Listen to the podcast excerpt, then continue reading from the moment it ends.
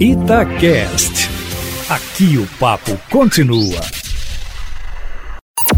Em cima do papo, com Edilene Lopes.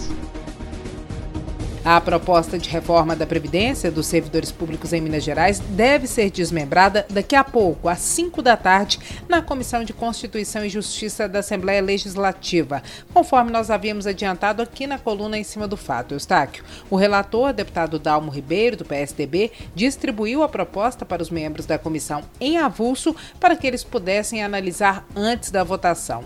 A reportagem da Itatiaia também teve acesso aos documentos, o parecer da proposta de emenda constitucional Constitucional, a PEC, com 20 páginas, e o projeto de lei complementar, o PLC, com 40 páginas. O desmembramento, basicamente, separou a reforma da Previdência da administrativa, que estava contida nele. Questões como alíquota, tempo de serviço, regras de transição, pensões e a criação do MGPrev como um derivado do IPSENG serão propostas que devem começar a ser apreciadas de imediato e podem ser votadas até o dia 31 de julho, prazo estabelecido pela portaria do governo federal.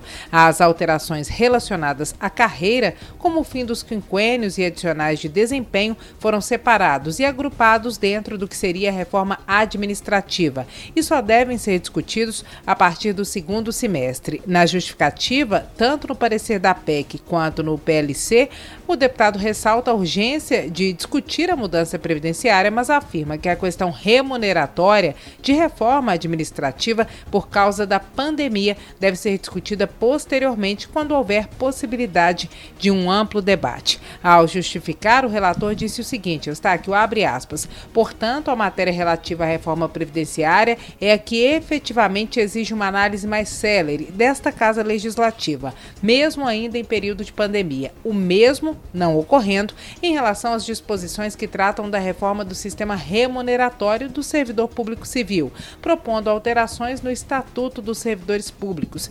Fecha aspas. A justificativa do deputado Dalmo Ribeiro, do PSDB, que é o relator da reforma da Previdência e pertence à base de governo. Significa que o governo do estado concordou com a proposta dos deputados de fatiar a reforma da Previdência e isso ocorre em consenso na Assembleia Legislativa. Assim que a discussão começar, está que um dos pontos que devem sofrer alteração na casa é o percentual das alíquotas. O governo de Minas, segundo diretriz federal, poderia optar por tarifa única de 14% ou progressiva, desde que a média fosse 14%. A opção feita pelo governo do estado foi pela tarifa progressiva, variando de 13% a 19%.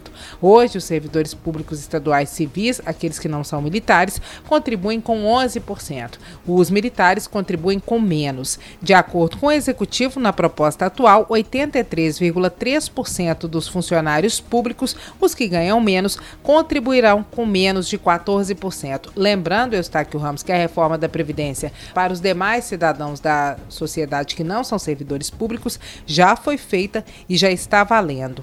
Agora, Eustáquio, voltando para o projeto do governo, que é relacionado aos servidores públicos estaduais de todos os poderes, do Executivo, do Legislativo, do Judiciário, diversas categorias de servidores que ganham menos de dois mil reais estão principalmente no Executivo ou que ganham até menos, como professores, que são muitos, alguns profissionais da saúde e funcionários que estão sem reajuste há muito tempo, estão alegando que o aumento da alíquota configura um confisco, o que pode ocasionar, por causa da argumentação deles, uma queda na alíquota para alguns setores e possivelmente o aumento para outras, já que a média tem que ser mantida em 14%.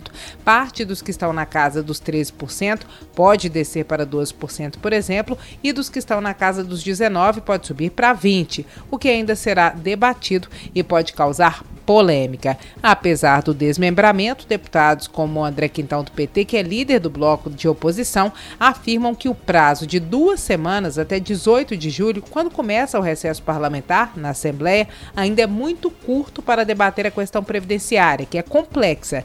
Ele defende que seja analisada apenas a questão das alíquotas. Os deputados Cristiano Silveira e Beatriz Cerqueira, também petistas, entraram na justiça pedindo a flexibilização do prazo do dia 31 31 de julho, está aqui o Ramos.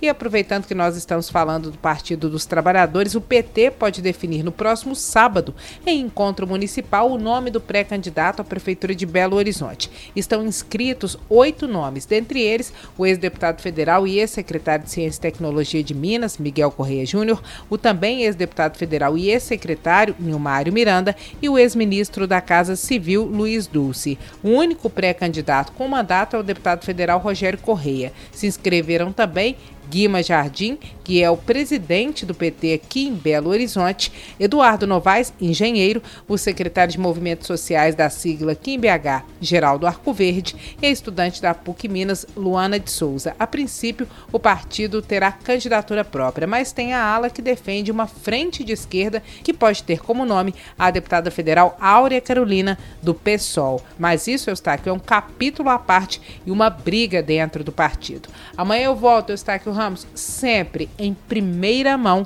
em cima do fato.